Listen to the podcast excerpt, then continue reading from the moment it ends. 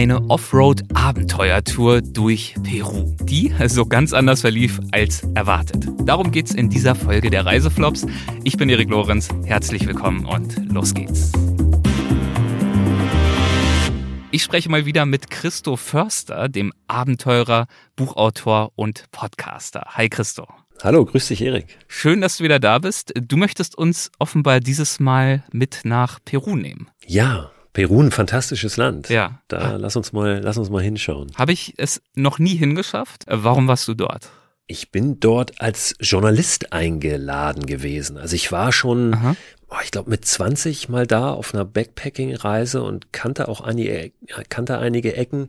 Witzigerweise bin ich dann ähm, viel, viel später als Journalist irgendwann wieder in einer dieser Ecken gelandet und habe sie auf eine ganz andere Art und Weise erlebt. Und zwar ja auf Einladung eines großen Geländewagenherstellers. Wir waren da als Journalisten und, und ich sage wir, weil es eine ganze Gruppe war an Journalisten, ähm, ja auf auf einer großen Offroad-Tour, die so ähm, ja, verkauft wird als eines der großen, größten Abenteuer überhaupt, ja, ähm, wo es immer in verschiedene Länder geht und in diesem Jahr dann eben nach Peru und mit Geländewagen dieses Land man sich erschließt. Und ähm, ja, wie gesagt, ich klingt erstmal sehr verheißungsvoll. Äh, total. Deswegen war ich auch sehr gespannt und habe mich sehr gefreut ja. auf diese Reise und hab dann aber festgestellt, dass doch solche organisierten Reisen manchmal ein bisschen anders sind, als wie sie verkauft werden letztlich auch. Also als das große Abenteuer. Es ist viel, viel schief gelaufen auf dieser Tour, ähm, aber so das richtige Abenteuer. Für dich persönlich oder organisatorisch von den Veranstaltern? Organ ja, also organisatorisch nicht so, dass die Veranstalter das nicht hinbekommen haben, aber ja, von den äußeren Umständen hat einfach ganz viel ähm, dazu geführt, dass umgeplant werden musste auf dieser Tour. Und ähm, das hat dann dazu geführt, dass äh, die, die Organisatoren der Reise einfach ganz viel entscheiden mussten. Also für die war das so ein permanentes Krisenmanagement. Und für uns, die wir daran teilgenommen haben, war das aber eher ein sich so fügen und mal gucken, was die entscheiden. Und das hatte für mich dann gar nicht so viel mehr mit Abenteuer zu tun.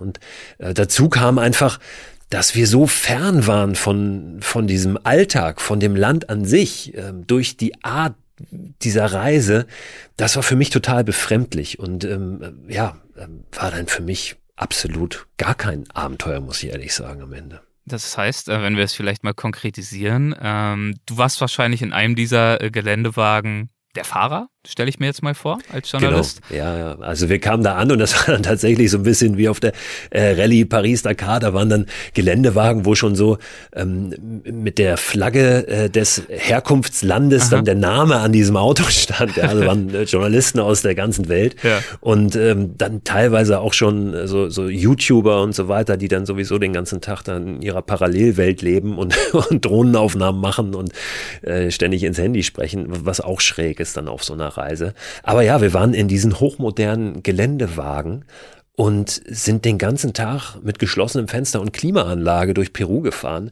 Und schon das war für mich total befremdlich. Also wenn ich in einem Auto durch ein Land fahre, dann möchte ich das Fenster offen haben und mitbekommen, ist es draußen kalt, ist es warm, ja, ja, ja. Äh, wie ist der Wind und nicht immer gleich temperiert durch so eine Kulisse zu fahren. Und ähm, ich hatte dann auch so ein ähm, Aber lag, Beifahrer, lag das äh, vielleicht dann an der Stelle weniger an mhm. der Tour als an vielleicht im Rückblick auch betrachtet falsche Erwartungshaltung bei dir? Also, Wahrscheinlich. Dass man ja. auf so einer ja. Rallye jetzt tendenziell eher an Dingen vorbeifährt, als lange anzuhalten und in tiefe Gespräche einzutauchen, ist ja auch naheliegend.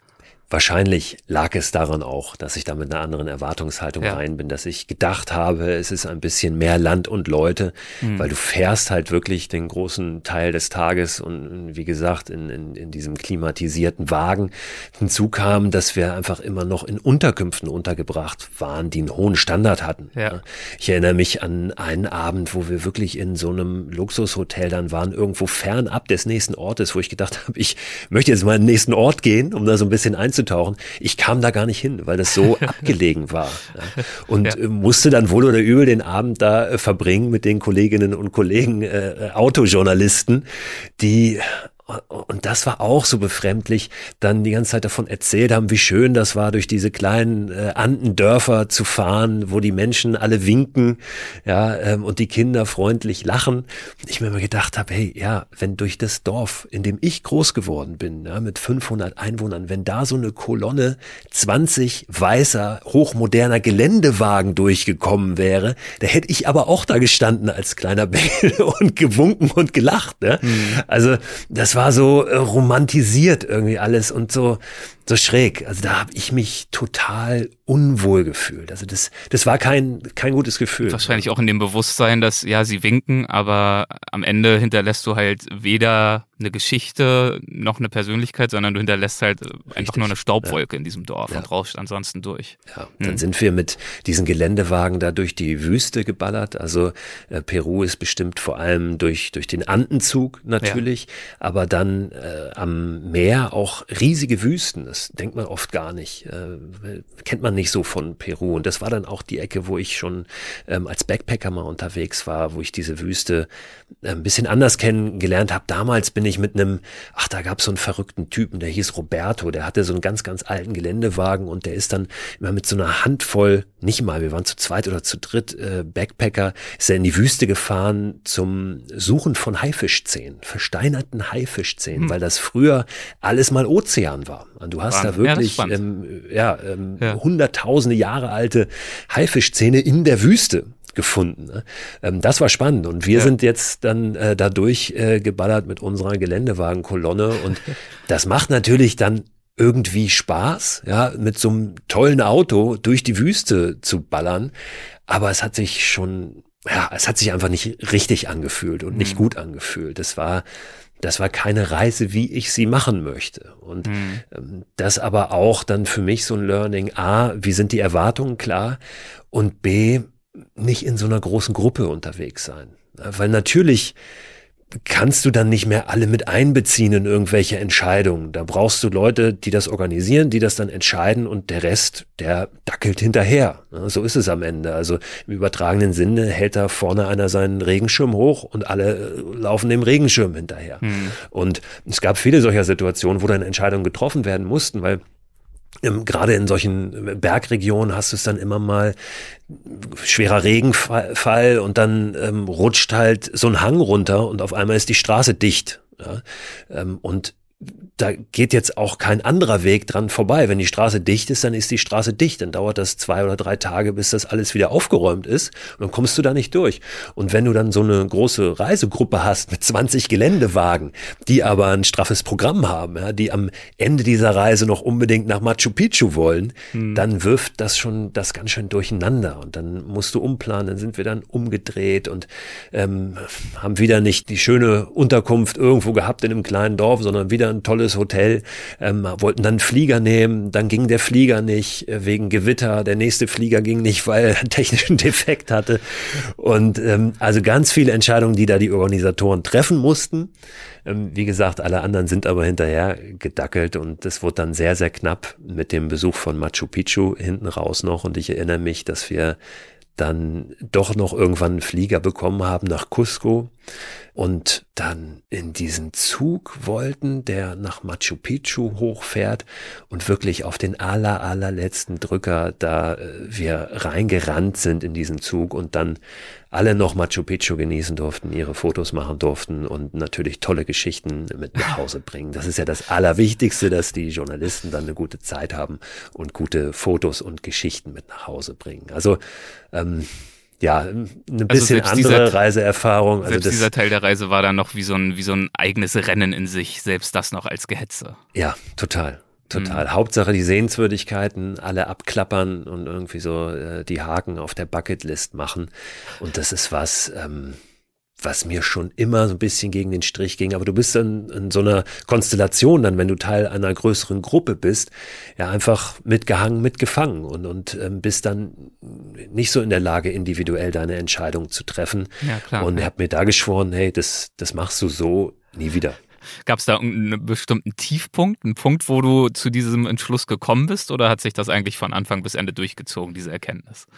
Na, es, es ging relativ schnell los. Fliegst halt Business Class darüber. Ne? Mhm. Also ähm, super angenehm und bequem. Also wenn du das einmal gemacht hast, willst du nie wieder in die Holzklasse. Ja. Aber es ist äh, für mich einfach immer auch ein Gefühl, das es ist, ist so ein bisschen unnötig. Ich brauche das eigentlich nicht. Ich mag das manchmal auch ganz gerne, wenn es unbequem ist, weil dann ja ich, ich mehr diese Geschichten erlebe, vor allen Dingen auch Begegnungen habe ja. ähm, auf so einer Reise in so einem Land, die ja die intensiver sind, die irgendwie nachhaltiger sind, die mich persönlich weiterbringen, als ähm, wenn ich da durch so eine Kulisse laufe und gar nicht so richtig ähm, da drin. Natürlich bist du das immer als jemand, der nicht aus diesem Land kommt, der Tourist ist oder der Reisender ist oder Reisende. Das kriegst du ja gar nicht weg, dass du dazu Besuch bist. Aber ähm, dann nochmal so, ein, so einen nächsten Schritt zu gehen und sich da völlig von abzukapseln, das ähm, kann, ich, kann ich nicht raten. Also es ging wirklich nicht darum, das Land zu erfahren im übertragenen Sinn in diesem Fall, sondern es einfach als Kulisse zu nutzen. Und dann ist einfach die Frage, hast du diese Fahrfreude? Ähm, bereichert es dich hinreichend? auf vier Rädern äh, dort durch die Gegend zu brausen. Und ich bin sicher, da gibt es viele Menschen, die begeistert wären von genau dieser Tour. Da würde ein Traum in Erfüllung gehen.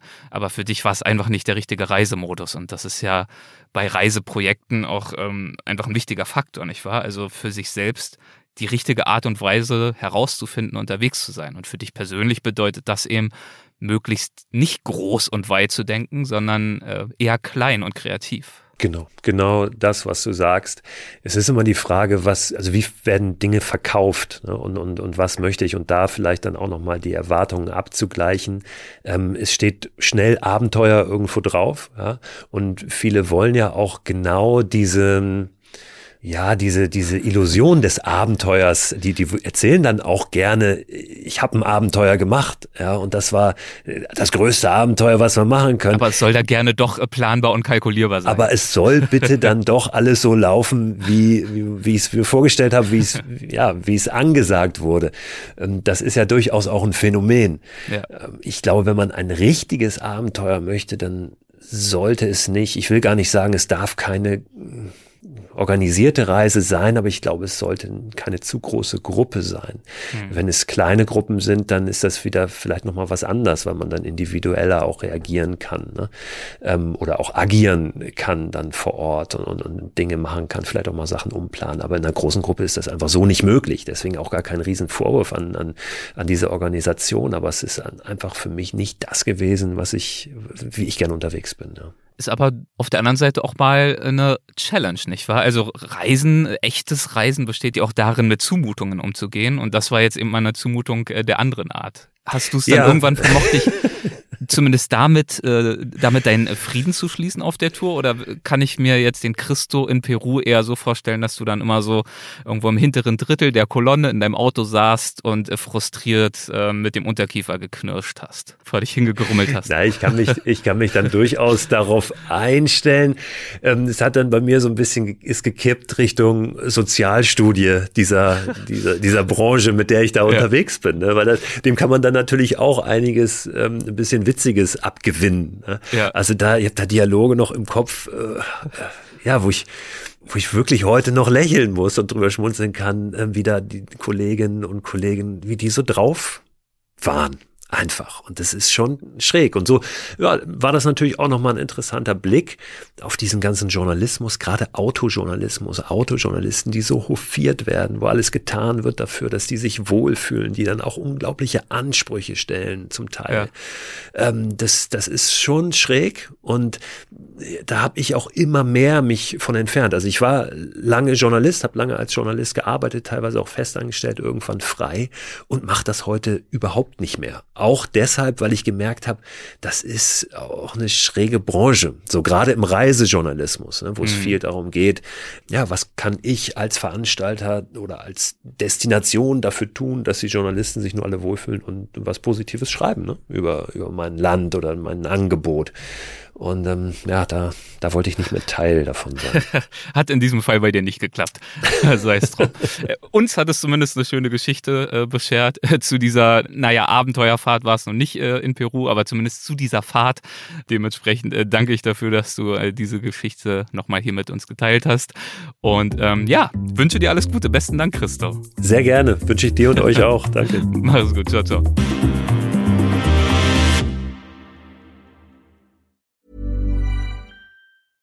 Ever catch yourself eating the same flavorless dinner three days in a row? Dreaming of something better? Well, HelloFresh is your guilt-free dream come true, baby. It's me, Kiki Palmer. Let's wake up those taste buds with hot, juicy pecan-crusted chicken or garlic butter shrimp scampi. Mm.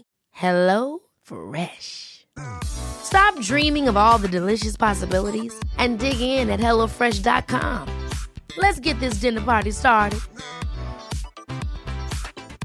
Even when we're on a budget, we still deserve nice things. Quince is a place to scoop up stunning high end goods for 50 to 80% less than similar brands. They have buttery soft cashmere sweaters starting at $50, luxurious Italian leather bags, and so much more. Plus, Quince only works with factories that use safe, ethical, and responsible manufacturing. Get the high-end goods you'll love without the high price tag with Quince. Go to quince.com/style for free shipping and 365 day returns.